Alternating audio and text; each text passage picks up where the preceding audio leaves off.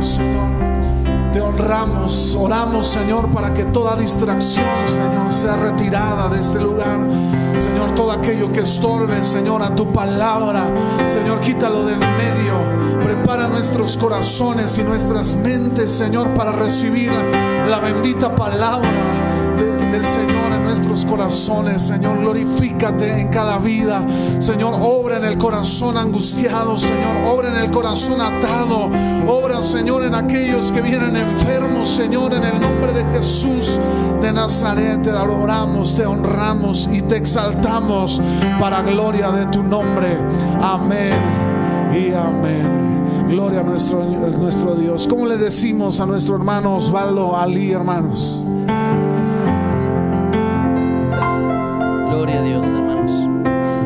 Sabe ahorita que estaba ministrando el pastor Isaac, yo estaba sintiendo la presencia de Dios. Y sabe, lo único que le dije a Dios fue gracias, Señor. Yo le dije gracias, Dios, porque tú has sido bien bueno conmigo, porque me has dado vida, porque estoy aquí, Señor. Porque yo puedo decirte, Señor, en este momento gracias porque no, no, me has dejado, no me has abandonado. Y creo que, mire, hemos pasado un tiempo muy complicado, un tiempo muy difícil como sociedad, ¿verdad? Como una pandemia nos vino a sacudir a todos. Algunos perdimos conocidos, algunos amigos, algunos pastores, amigos míos, fallecieron, murieron por causa de esta situación. Y en una ocasión, oiga, en la iglesia donde estamos trabajando, donde el Señor nos puso, dimos un tiempo de agradecimiento, ¿verdad? Y una de las hermanas se paró y dijo, le doy gracias a Dios porque era tiempo de agradecimiento. Tome su asiento, hermano, ahorita continuamos, abrimos la Biblia. Y, y aquella hermana me decía, le doy gracias a Dios, dice, porque puedo respirar gratis. ¿Sí me escuchó? Le doy gracias a Dios porque puedo respirar gratis. Por el momento o en ese mismo instante, ¿verdad? Cuando dio ese agradecimiento, no, no le tomé mucho, mucha importancia, no le tomé mucho valor. Yo dije, bueno, pues ¿qué tiene, verdad? Pues todos podemos respirar gratis.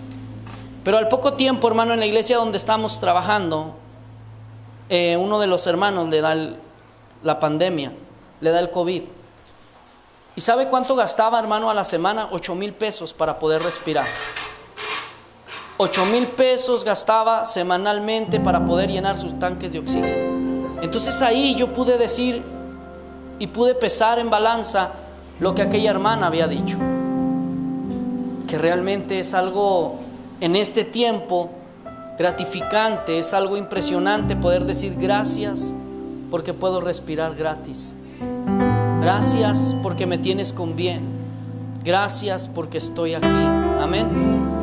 Es una bendición, hermano, lo que está el pastor a punto de programar, que es el, campamento. Y sí, la iglesia donde estamos, hermano, se cobraron 700 pesos por ir a ese campamento.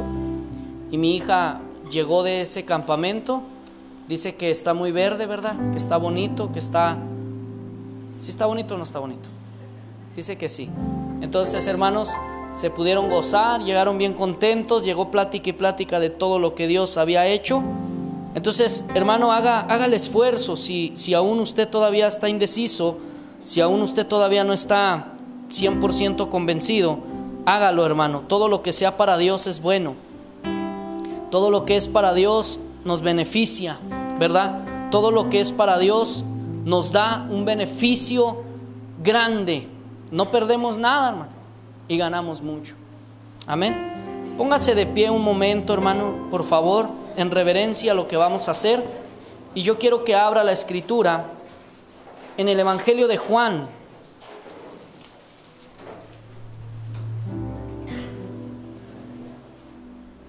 Juan capítulo 11, hermano.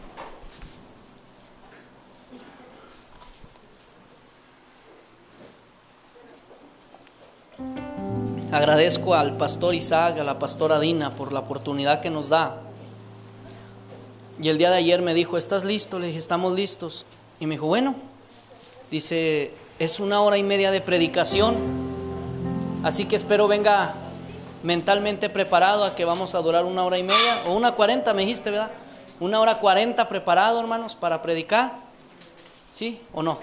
¿Si viene listo o no viene listo? Amén. ¿O ya se quiere ir? No, ¿verdad que no? Amén. Abra Juan capítulo 11, oiga. Vamos a hablar de una historia muy bonita. A lo mejor usted ya la leyó muchas veces. Pero ¿sabe qué? El otro día Dios hablaba a mi espíritu y me hablaba sobre esta historia. Y, y yo le quiero compartir, hermano, en esta tarde algo de lo que Dios trajo, ministró a mi vida. En Juan capítulo 11, en el versículo 1, gloria a Dios. Yo quiero un amén cuando usted lo tenga. Dice la palabra, estaba entonces enfermo uno llamado Lázaro de Betania, ¿verdad? La aldea de María y de Marta. No pierda de vista a Marta, diga, ¿eh? Su hermana, o sea, de Lázaro. María cuyo hermano Lázaro estaba enfermo, fue la que ungió al Señor con perfume. ¿Sí se acuerda de esa historia? Y le ungió los pies con sus cabellos. ¿Sí se acuerda, verdad que sí? Cuando se enojó Judas, que dijo, ¿por qué está derramando aquello, no? Enviaron pues las hermanas para decir a Jesús, Señor, he aquí el que amas está enfermo. En el 4, oyéndolo, Jesús dijo, ¿qué dijo Jesús?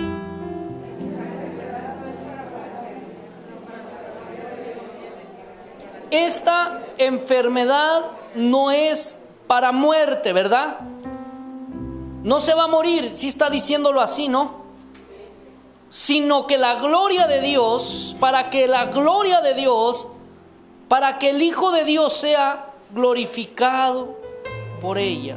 Una vez más, sino para que la gloria de Dios, para que el Hijo de Dios sea glorificado por ella.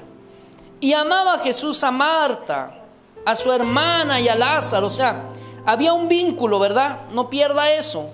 Pero cuando escuchó pues que estaba enfermo, se quedó dos días más en el lugar donde estaba. ¿Cuántos días? Dos. Amén. Tome su asiento, hermano. A lo largo del, del sermón vamos a ir hablando sobre esta historia. Amén. Se queda dos días más. Voy a introducirme un poco a manera de que podamos entrar todos al tema. ¿Y sabe cuál es el tema que Dios me daba sobre este mensaje o sobre esta historia que leímos? Y la palabra que resalta en esta historia, la palabra que nos ilumina en esta historia es la palabra esperanza. ¿Sí sabe? Diga conmigo, esperanza. esperanza. ¿Hay alguna esperanza aquí, hermanos? La palabra esperanza, hermano, una palabra que no solo la iglesia de hoy actualmente, no solo pastores, no solo ministros, no solo miembros, no solo líderes necesitan esperanza, no, el mundo entero necesita esperanza, el mundo entero clama por esperanza, ¿verdad que sí? ¿Se ha fijado, hermano, que estos tiempos, ah, usted prende la noticia, ¿no se ha fijado que hoy las noticias están plagadas ya de tanta mala noticia? Las noticias ya nos llevan, hermano, a, a mirar cosas tan sorprendentes que tal vez tiempo atrás no vivíamos o no transmitían, pero nos estamos dando cuenta, hermano, que el mundo va encaminado a algo extraordinario que la iglesia conoce, ¿verdad? Y que el mundo solo se da cuenta que lo que clama es esperanza necesitan esperanza. Necesitan algo, hermano, que les traiga sosiego al corazón, ¿verdad que sí? La humanidad asustada que si se vacuna o no se vacuna. Ahorita la incógnita, no, no me vacuno, y ya los que ya se vacunaron ya les asustan y le dicen se van a morir pronto. ¿Verdad? No se vacune porque es el chip, ¿verdad que sí? Y son cosas que usted, hermano, está escuchando hoy día y son las pláticas. Recuerdo que mi esposa va, hermano, eh, por mi suegra a la casa y se la lleva con, le dice, venga, se vamos a pasear. se la lleva a pasear y se la lleva a vacunar. No quería, se vacunó. Y saliendo de la vacuna, le marca mi, mi cuñado, un, hermano que también es predicador, que anda ya por Mexicali, por Sonora, por aquellos lados. Y le marca y le dice, ¿ya se vacunó? Sí, ya me vacuné, toda contenta mi suegra, ¿no? Y le dice, ¿por qué lo hizo? Dice, es el, es el, es, es el chip. Se le cayó el semblante a mi suegra y empezó a preocuparse y a voltear a ver a mi esposa con ojos de pistola. Se soltó riendo mi cuñado y dijo, es mentira, es juego, es broma. Entonces, hermano, es ahorita la incógnita que hay en el mundo, ¿verdad? No sabemos si vacunarnos o no vacunarnos. Uno dice, yo no me vacuno, mi única esperanza es Dios, y etcétera, ¿no? Pero la esperanza es lo que hoy el mundo necesita. Cuando yo me sumerjo, hermano, a la historia de Lázaro, yo me, me doy cuenta de algo bien impresionante. Eran las 2 de la mañana, hermano, el otro día, y yo platicaba con Dios, y cuando yo me metía a esta historia, ¿sabe? Me daba cuenta de algo. Primero, Lázaro había enfermado, dice la Biblia, ¿verdad? ¿Sí dice o no dice? Lázaro enfermó. La enfermedad no sabemos el nombre, pero de que enfermó, enfermó, lo dice la escritura. Llegó el médico, miró a Lázaro, lo miró casi muriéndose. El médico le dijo a Marta, le dijo a María, ¿saben qué? Ya no hay esperanza, ya no hay solución, ya no hay nada que hacer. Lázaro está desahuciado. ¿verdad? Ya no hay más que hacer, ya le dimos el medicamento, ya le dimos eh, todo el tratamiento que se tenía que dar y no se puede hacer nada porque en el tiempo de Jesús, hermano, había muy buenos médicos, ¿sabía usted? Había muy buena medicina, no crea que no. Lucas era un médico y nos damos cuenta, hermano, que, que le dice a aquel médico, sabe que ya no hay nada que hacer, ya no hay nada que se pueda hacer, Lázaro va a morir. Pero en el corazón de Marta, en el corazón de María, brota una esperanza, ¿verdad? Y dicen, bueno, eso dice el médico, pero conocemos a alguien que puede ir por encima de cualquier diagnóstico médico. Puede ir por encima de lo que el médico diga. Y se acordaron de Jesús. ¿Sí se acuerda de Jesús usted? Ellos se daban cuenta que Jesús, oiga, donde quiera que Él estaba, hacía milagros. Ellos se habían acordado de que donde quiera que Jesús estaba, los leprosos sanaban, los ciegos miraban, los sordos hermano, escuchaban, los mudos hablaban, o sea, había un poder sobrenatural en ese en el que habían pensado que se llama Jesús, porque habían visto milagros, habían visto señales, habían visto prodigios, habían visto maravillas, o sea, había una esperanza en ellas de que Jesús iba a actuar y que la enfermedad que Lázaro estaba pasando solamente iba a pasar a ser un testimonio más. Entonces rápido le dicen a una persona, ven, ve, háblale a Jesús. Y dile que el que ama, o sea, como que lo orilla un poquito, ¿verdad? Dile que el que ama está enfermo. Dile que el que le cae bien está enfermo. Que venga. Y que cuando Él venga todo va a solucionarse. Humanamente ese era el pensamiento de Marta y María. ¿Y qué creen? Pues si llegaron aquellos hombres, le dijeron, hey Jesús, ven, ven, ven Jesús, ¿qué pasó? Oye, pues que Lázaro está enfermo, fíjate y se está muriendo. El médico dijo que ya no había esperanza, que ya no había nada que hacer. Y ahí entra, hermano, lo que me sorprende de la historia, que Jesús les dice, oye, vayan y díganle que lo que Lázaro está viviendo no es para muerte, sino para que el Hijo del Hombre, o sea, para que Dios, para que sea glorificado. Emocionados van y le dicen a Marta, ¿y dónde está Jesús? No, no llegó. ¿Por qué? Porque dice que no tengan miedo, que lo que Lázaro está viviendo solo es algo que será un testimonio mañana, será una bendición, será, no sé, no es para muerte. Entonces ahí hay en el corazón de Marta y María la palabra esperanza y dicen, bueno, no va a morir, no va a pasar nada, esto solo va a ser pasajero, pero ¿qué cree? Lázaro muere. ¿Cómo cree que quedó el corazón de Marta y de María al mirar a aquel hombre que había dicho Jesús, aquella promesa que le había dicho no va a ocurrir, ¿qué ocurrió? ¿Mintió Jesús? ¿Falló Jesús? Entonces, ¿qué pasó? ¿Verdad que es interesante la historia? Porque si la leemos tal cual está, nos vamos rápido, pero si nos metemos un poco y nos profundizamos y nos damos cuenta y nos ponemos en lugar de Marta y de María, que de pronto le dice el Señor a usted una palabra de parte de Dios, una palabra profética que le dice, dice el Señor que esto va a suceder y que no sucede como usted cree, entonces usted empieza a desanimarse y empieza a entrar el desánimo y a decir, Dios se olvidó de mí. Dios ha olvidado nuestro corazón, se ha olvidado de mi casa, se ha olvidado de mi familia. Y algo impresionante que viene a mi corazón es esto. Lázaro murió.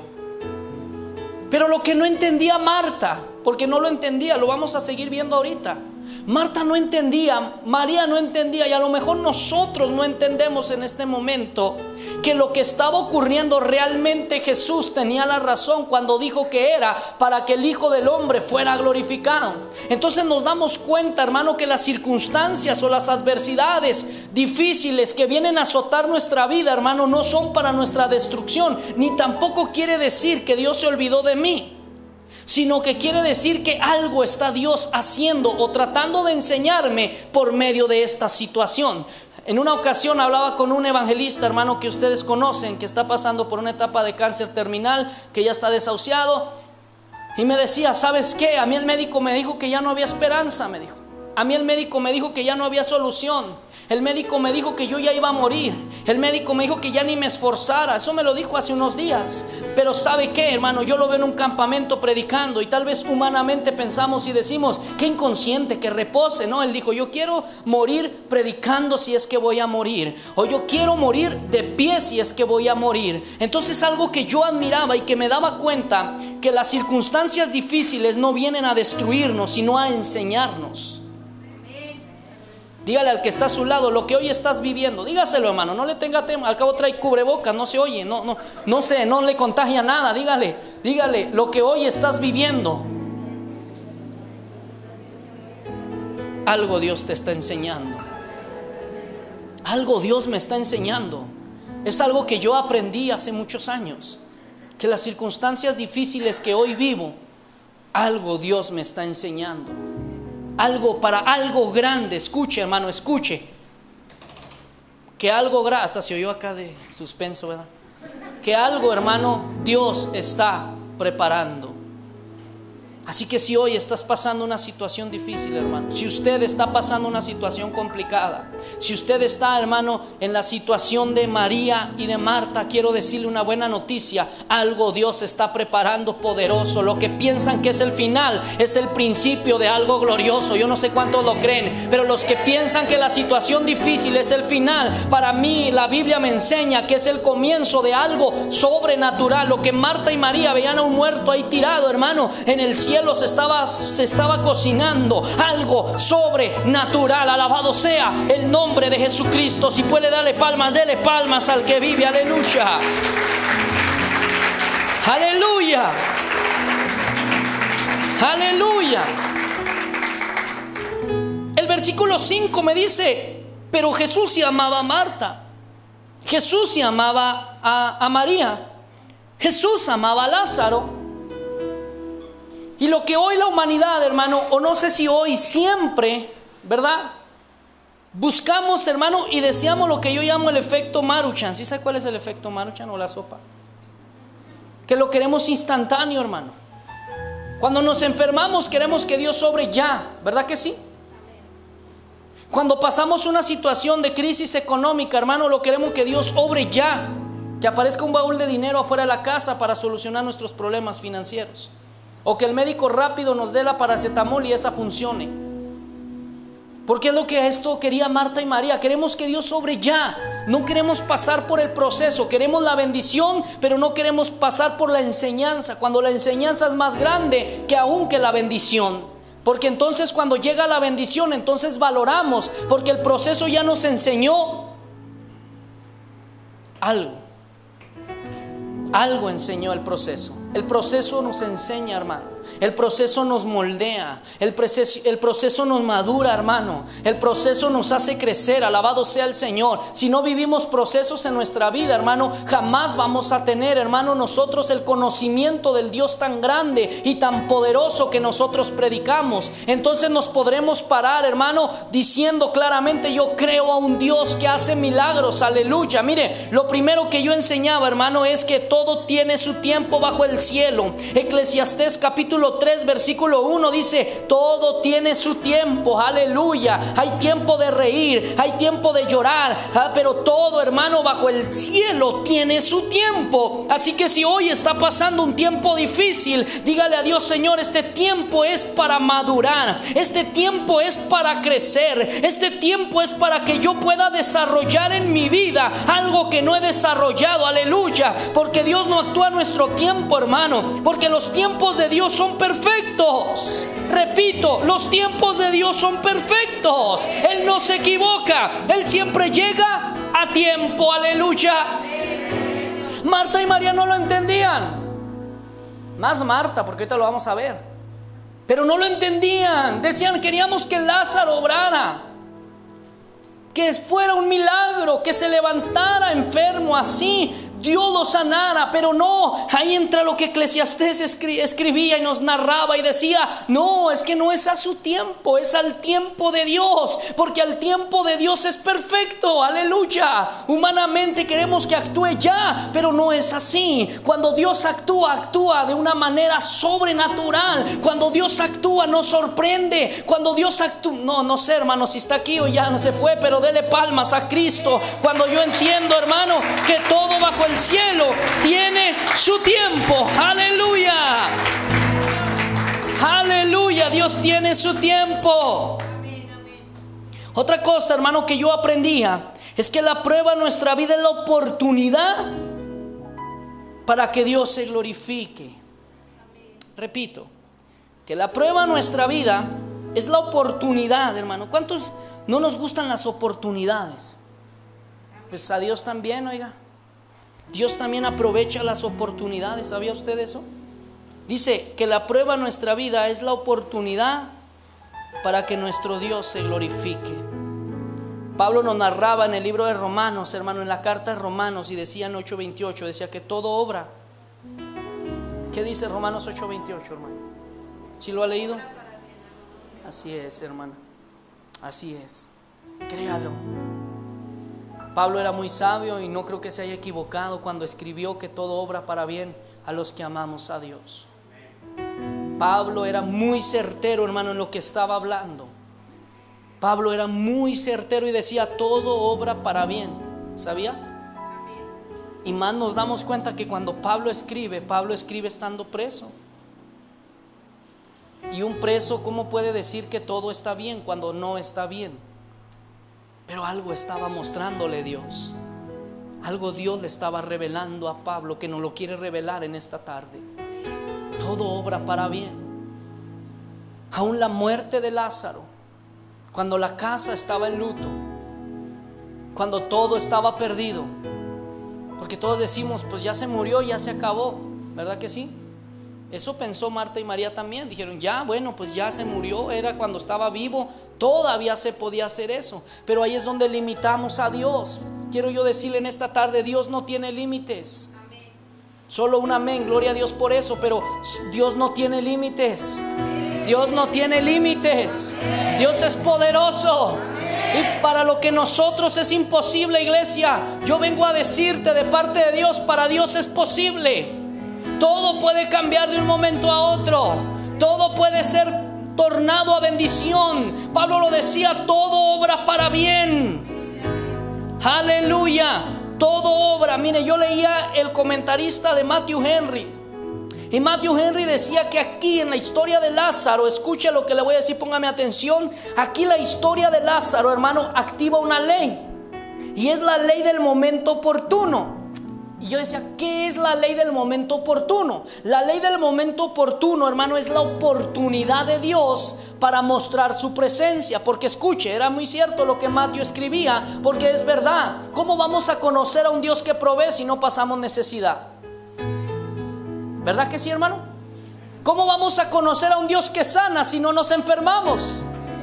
¿Cómo vamos a conocer a un Dios que nos defiende si no pasamos por una situación difícil?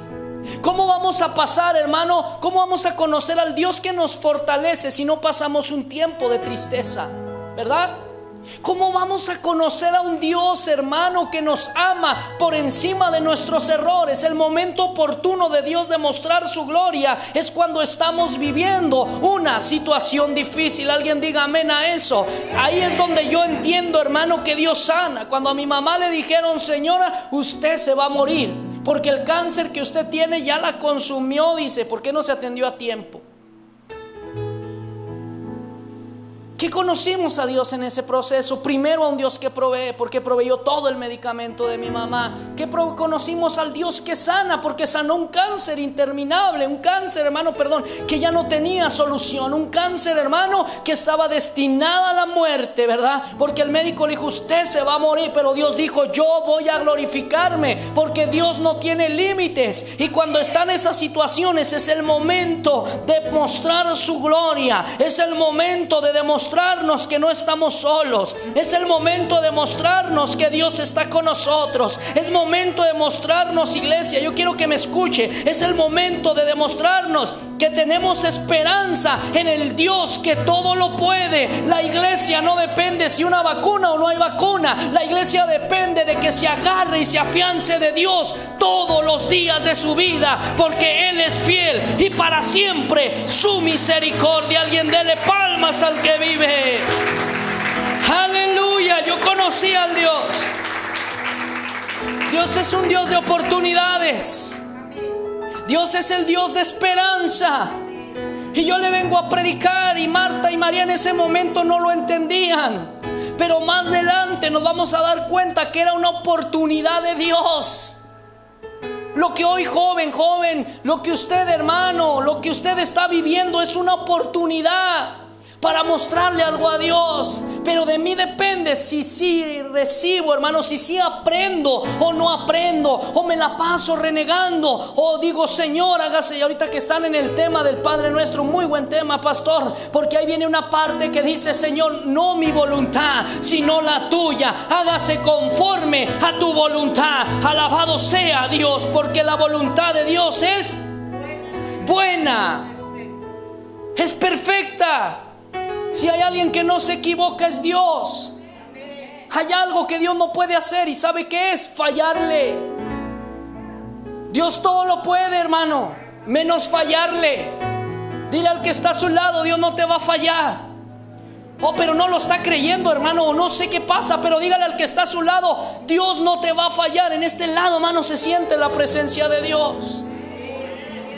Yo siento a Dios. Yo siento a Dios. Yo no sé cuántos dicen amén. Hay un canto muy hermoso que dice, yo no sé a lo que tú has venido, pero yo vine a alabar a Dios. Yo no sé a lo que tú has venido, pero yo vine a sentir su presencia. Yo vine a llenarme de su gloria. Yo vine a sentir un abrazo de Dios. Hay alguien aquí que desea un abrazo de Dios, diga amén. Hay alguien aquí que necesita algo de Dios, diga amén.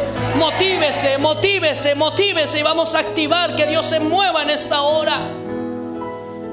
En una ocasión en Las Vegas, Nevadas, hermano, me tocó precar una iglesia bien grandota. Y sabe que me tocó una experiencia muy impresionante. Cuando yo llego, hermano, la iglesia lo tenía todo, grande, bonita, lujosa, clima, pantallas, un multimedia así como ese que está ahí atrás, hermano, pro. Todo bien emocionante. Pero ¿sabe qué? No se sentía Dios ahí. Me dolía la cabeza, hermano. Y me puse en la parte de atrás a orar. Y me puse a hincar y le dije al Señor, Señor, yo quiero que te derrames. Escuche, yo quiero que tu, tu espíritu descienda. Yo quiero que este pueblo sea lleno de tu presencia. Yo quiero que alguien sea ministrado en esta hora. ¿Y sabe qué? Le voy a decir una historia. Dios me dijo, no, no me lo pidas tú. No me lo pidas tú. Entonces, ¿quién? Ellos. Porque yo estoy dispuesto a bendecirlos. Pero depende de ellos si reciben la bendición o la dejan ir. Aleluya. Depende de usted, hermano, si recibe lo que Dios tiene para usted hoy o lo deja ir.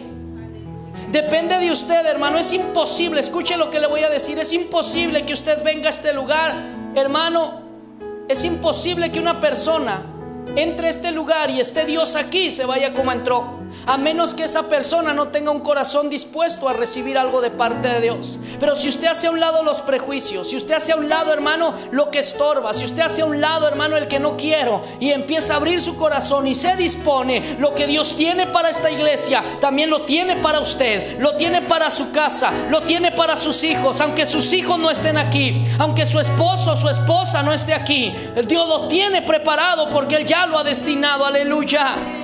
Ya estamos terminando, hermano. Otra enseñanza, hermano, es que debemos aprender a dejar todo en las manos de Dios. Y pareciera que así fue, pero Marta y María no fue así. Miren el versículo 21. Si está conmigo todavía en, la, en la historia, hermano. En el versículo 21 empieza diciendo, esto pues Permítame, hermano, se me brincó una hoja, creo. Sí, sí, se me brincó una hoja. Estaba en el 21. Y Marta dijo a Jesús, Señor, si hubieses estado aquí, noten esta primera parte del versículo. Y Marta dijo a Jesús, Señor, si hubieses estado aquí, mi hermano no habría muerto. ¿Sí? Porque ahí Marta, hermano, si se fija la buena Marta, había un resentimiento dentro del corazón de ella. Aquí no lo está escribiendo, el escritor nos narra y nos dice, Marta le dice a Jesús, Señor, si tú hubieras estado aquí, como si Dios no conociera, hermano, todas las cosas. Señor, ¿por qué no obras a tiempo? Señor, ¿por qué no actúas ya? Señor, ¿por qué no me respondes de una vez? Si tú hubieras respondido, esto no hubiera pasado. Cuando nos olvidamos que todo bajo el cielo tiene un control, hermano, absoluto, que es Dios. Aleluya. Y ahí yo aprendo, hermana, y aprendo, hermanos, que Marta le dice al Señor, Señor, si hubieses estado aquí, Marta, Marta, Marta, ¿verdad? Dice, mi hermano no habría muerto. El 22. Mas también sé ahora, porque dentro de su reniego, dentro de su enojo, dentro de su resentimiento, brotaba una pequeña esperanza. Decía, mas también sé ahora que todo lo que pidas a Dios, Dios te lo dará. Jesús le dijo, tu hermano va a resucitar. Pero Marta no entendía. Marta no lo creía porque en el 24 vuelve a decirle Marta. Marta le dijo, Señor, ah, Señor, yo sé que resucitará en la resurrección, ¿se fija que Marta se limitaba a lo, humano? ¿Sí se fija, hermano? ¿Se fija que se limitaba a lo humano? Sí, Señor, yo sé que va a resucitar, pero hasta el día final, ¿verdad? En el tiempo de la resurrección ahí será. Marta, ¿Cuántas Martas a veces hay aquí, hermano? ¿Cuánto corazón de Marta vemos aquí, Señor? Yo sé que sí obras, pero lo vas a... No, no, hermano, es que Dios no tiene forma, modo, método, no. Dios obra de diferentes maneras. Dice la Biblia, nuevas son sus misericordias cada qué? Cada mañana. Hoy usted viene estrenando. Hoy viene estrenando misericordia. Hoy viene estrenando gracia. Hoy viene estrenando perdón. Hoy viene estrenando algo que usted no se ha dado cuenta, como Marta no se daba cuenta que algo grande estaba a punto de suceder. A veces la iglesia, hermano, no se da cuenta de lo que Dios quiere hacer en su vida, porque se da cuenta, hermano, se aferra del problema, pero no se aferra de Dios. Le es más fácil, hermano, al hombre aferrarse de lo que ve a lo que no ve. Y cuando la iglesia se aferra a lo que no ve, lo que ve cambia, aleluya. Lo que cuando lo que se aferra, hermano, a lo invisible, lo visible es transformado, porque esa es la fe, hermano, la certeza de lo que qué no, no lo escucho. ¿Qué es la fe? De lo que no se ve, la convicción de lo que se espera. Aleluya, eso es fe. Iglesia, cuando hablamos de fe es que aunque todo esté perdido, nada está perdido. Aleluya. Nada está perdido, todo está bien, porque sabe que está en las manos de Dios. Alguien diga amén a eso, está en las manos de Dios. Nunca culparnos, nunca frustrarnos ni reclamarle a Dios, Señor, ¿por qué todavía no obras? El dejarle las cosas a Dios en sus manos es no frustrarnos. No se frustre, es, normal que se preocupe, ¿verdad? Por aquella petición. Es normal eso porque somos seres humanos. Pero ya pasa a ser normal, anormal, hermano, cuando empezamos a culpar a Dios. Señor, es que esto pasa. Señor, es que ¿por qué todavía no obras? Señor, es que ¿por qué no me escuchas? Y experimentamos, hermano, Marta y María experimentaron lo que yo llamo el silencio de Dios. El que pareciera que Dios no escucha, ¿verdad? El que pareciera que a Dios no le interesa. Si le, le ha pasado eso o no más a mí. Cuando dice que se quedó dos días más, pareciera que no le interesara. Pero Dios está interesado en usted. Dios ha escuchado su oración. Dios ha escuchado su ruego. Iglesia, Dios ha escuchado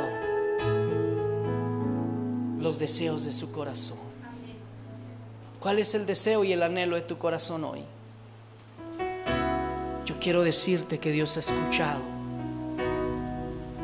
Y Dios tiene el cuidado de aquello que tú le has pedido al Señor. Lo último, hermano, es que debemos aprender a quitar los obstáculos para que la gloria de Dios fluya. En el versículo 39, hermano, ya estoy terminando. Jesús profundamente conmovido otra vez. Si se diga, el escritor nos narra a Jesús conmovido. Y eso me enseña, hermano, que Dios está preocupado por usted. Que a usted le interesa a Dios. ¿Sí sabía eso? Ni padre ni madre, hermano, le interesamos tanto como Dios. A lo mejor padre y madre se ha olvidado de ti. A lo mejor tu mamá, tu papá te dieron la espalda. Pero hay alguien que está profundamente interesado en ti. No lo digo yo, lo dice la historia que estamos leyendo. Vino al sepulcro, era una cueva, y tenía qué? Si está conmigo en el versículo 38, hermano, y tenía una piedra puesta encima. Dijo Jesús, quitad la piedra. Una vez más Marta, oiga, le dijo, Señor, y he de ya, porque es de cuatro días, o sea, ya es tarde. Ya no, Señor. Ya pasó todo. Pero el versículo 40 ya veo a un Jesús más molesto con Marta y le dice, Marta, no te he dicho que si crees verás la gloria de Dios. Entonces quitaron la piedra de donde había sido puesto el muerto. Y Jesús alzando los ojos a lo alto dijo, Padre, Gracias te doy por haberme escuchado.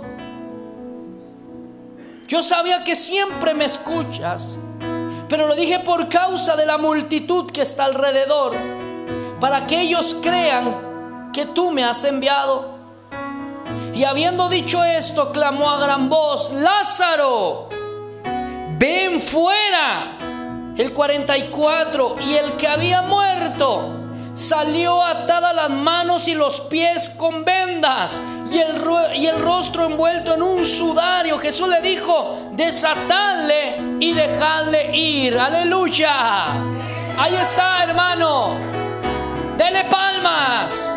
Ahí está. Ahí está. Ahí está que Dios no es hombre para mentir, ni hijo de hombre para arrepentirse. Todas y cada una de las promesas que Dios te ha dado, iglesia, se van a cumplir a su tiempo. Esa promesa de salvación para tu casa no se ha olvidado Dios de ella. Esa promesa de restauración no se ha olvidado Dios de ella. Esa promesa de sanidad no se ha olvidado Dios de ella. Esa promesa de restituir todo lo que has perdido. No se ha olvidado Dios de ella. No se ha olvidado Dios de ti. Yo lo creo, hermano. Y la historia de Lázaro me lo dice. Que Dios no se ha olvidado de mí. Así como estás, cierra tus ojos un momento.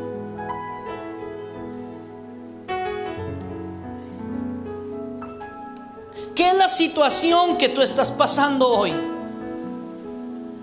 ¿Qué es lo que estás viviendo que impide que la gloria de Dios se mueva? ¿Qué es aquello que te lastima? Hay un mover de parte de Dios que si tú vienes dispuesto, Dios va a empezar a obrar ya. Yo vengo a decirte de parte de Dios que tú no estás solo. Hay algo especial aquí, hermano. Hay algo especial en este lugar. Aquí hay una administración gloriosa. Aquí está su presencia. Yo quiero que tú la sientas en este momento.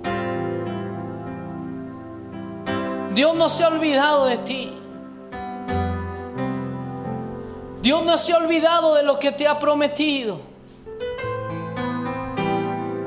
Dios no se ha olvidado de aquello que ha puesto, hermano, en tus manos. Dios no se ha olvidado de tu casa, de tu familia.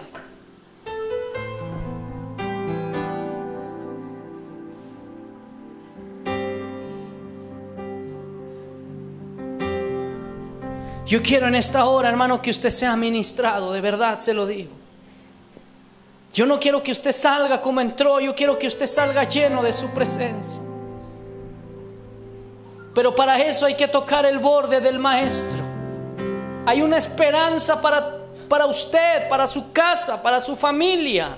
Hay una esperanza, aunque el médico diga que ya no se puede, aunque el médico diga que todo está terminado, quiero decirle que no es así. Hay una esperanza de parte de Dios para ti en esta tarde, la cual Dios ha preparado para que tú seas bendecido. Aleluya.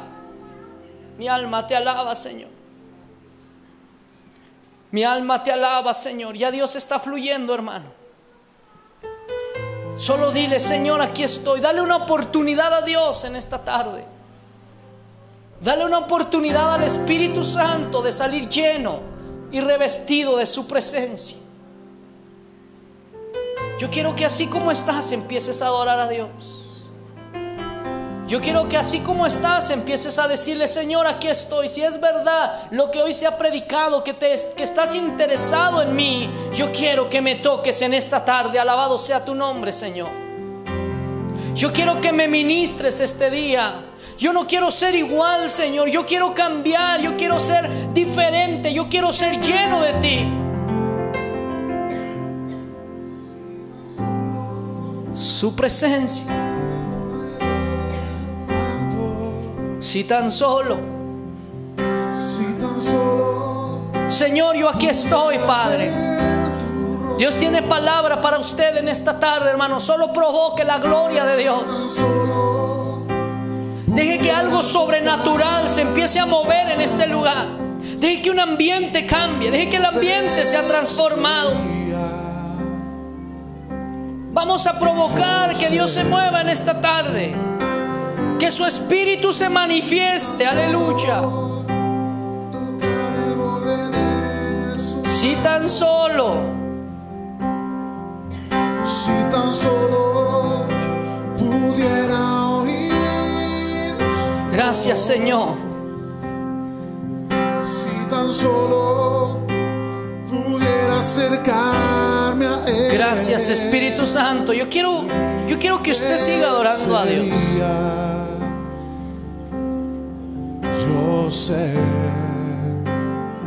Yo voy a empezar a ministrar, hermano. Pero yo voy a dejar que Dios sea el que empiece a llamar a uno por uno. Yo voy a dejar que Dios sea el que empiece a llamar y que empiece a glorificarse de una manera especial.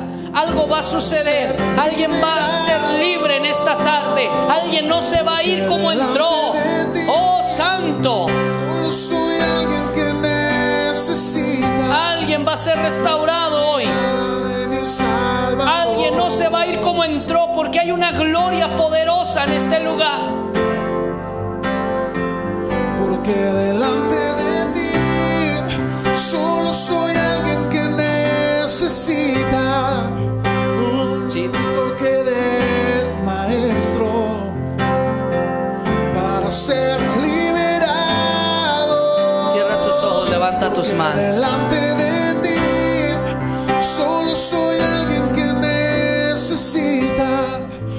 ya te está empezando a ministrar en esta hora. Aquí está su Espíritu Santo en esta hora. Hay una palabra de parte de Dios para tu vida. Dios quiere restaurar tu corazón.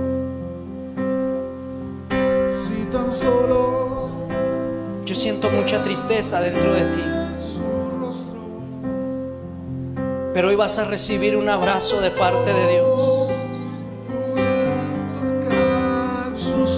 Tú no has sido abandonada. Dios está contigo, dice el Señor. Yo quiero restaurarte, dice Dios. Solo quiero que me dejes hacerlo.